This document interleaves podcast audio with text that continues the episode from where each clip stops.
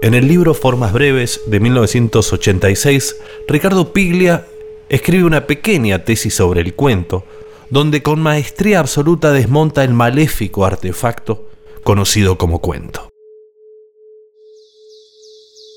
Escuchemos.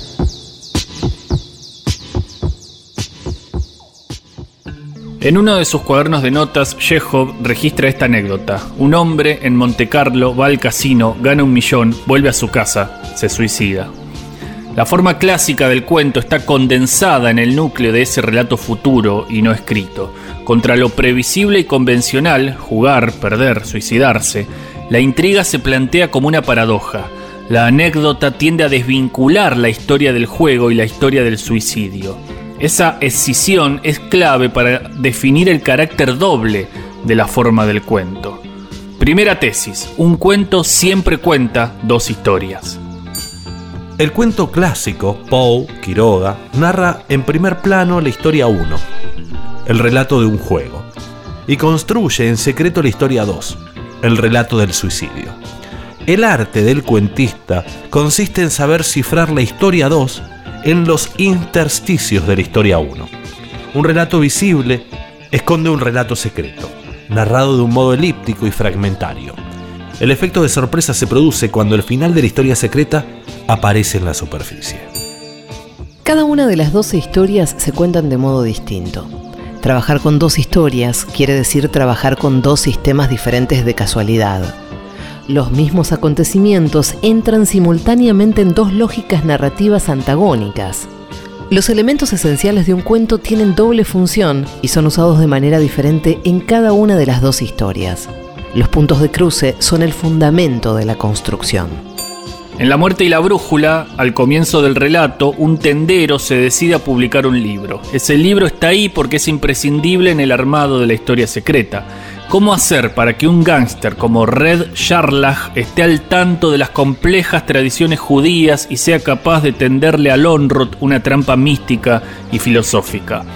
Borges le consigue ese libro para que se instruya. Al mismo tiempo usa la historia 1 para disimular esa función. El libro parece estar ahí por contigüidad con el asesinato de Yarmolinsky y responde a una causalidad irónica uno de esos tenderos que han descubierto que cualquier hombre se resigna a comprar cualquier libro, publicó una edición popular de la historia secreta de los Hasidim. Lo que es superfluo en una historia es básico en la otra. El libro del tendero es un ejemplo, como el volumen de las mil y una noches en el sur, como la cicatriz en La forma de la espada.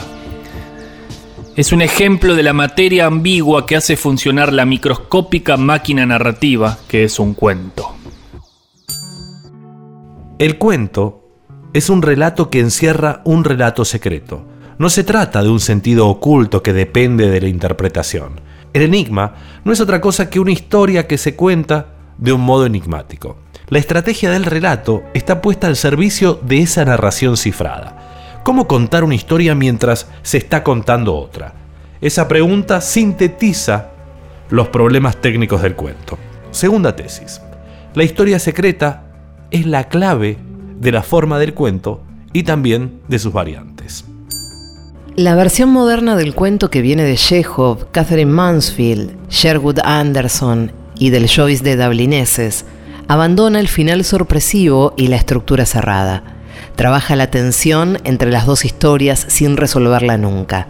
La historia secreta se cuenta de un modo cada vez más elusivo, el cuento clásico a la Poe contaba una historia anunciando que había otra. El cuento moderno cuenta dos historias como si fueran una sola. La historia del iceberg de Hemingway es la primera síntesis de ese proceso de transformación. Lo más importante nunca se cuenta.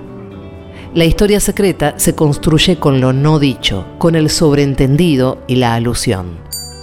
El Gran Río de los Dos Corazones, uno de los relatos fundamentales de Hemingway, cifra hasta tal punto la historia 2, los efectos de la guerra en Nick Adams, que el cuento parece la descripción trivial de una excursión de pesca. Hemingway pone toda su pericia en la narración hermética de la historia secreta, usa con tal maestría el arte de la elipsis que logra que se note la ausencia del otro relato. ¿Qué hubiera hecho Hemingway con la anécdota de Chekhov? Narrar con detalles precisos la partida y el ambiente donde se desarrolla el juego y la técnica que usa el jugador para apostar y el tipo de bebida que toma. No decir nunca que ese hombre se va a suicidar, pero escribir el cuento como si el lector ya lo supiera.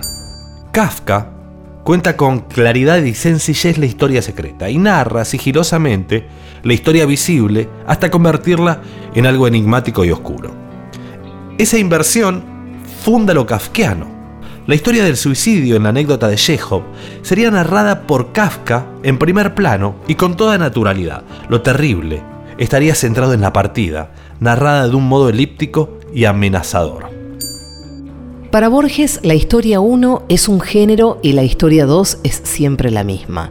Para atenuar o disimular la esencial monotonía de esa historia secreta, Borges recurre a las variantes narrativas que le ofrecen los géneros. Todos los cuentos de Borges están construidos con ese procedimiento. La historia visible, el juego en la anécdota de Chekhov, sería contada por Borges según los estereotipos, levemente parodiados, de una tradición o de un género. El relato del suicidio sería una historia construida con la duplicidad y la condensación de la vida de un hombre en una escena o acto único que define su destino. La variante fundamental que introdujo Borges en la historia del cuento consistió en hacer de la construcción cifrada de la historia 2 el tema del relato. Borges narra las maniobras de alguien que construye perversamente una trama secreta con los materiales de una historia visible. En La muerte y la brújula, la historia 2 en La muerte y la brújula, la historia 2 es una construcción deliberada de Charlach. Lo mismo sucede con Acevedo Bandeira en El muerto, con Nolan en tema de traidor y del héroe, con Emma Suns, Borges como Poe, como Kafka, sabía transformar en anécdota los problemas de la forma de narrar. El cuento se construye para hacer aparecer artificialmente algo que estaba oculto. Reproduce la búsqueda siempre renovada de una experiencia única que nos permita ver, bajo la superficie opaca de la vida, una verdad secreta. La visión instantánea que nos hace descubrir lo desconocido, no en una lejana terra incógnita, sino en el corazón mismo de lo inmediato, decía Rambaud. Esa iluminación profana se ha convertido en la forma del cuento. Hasta aquí el texto de Piglia. Ahora, antes de pasar a los cuentos propiamente dichos, esto.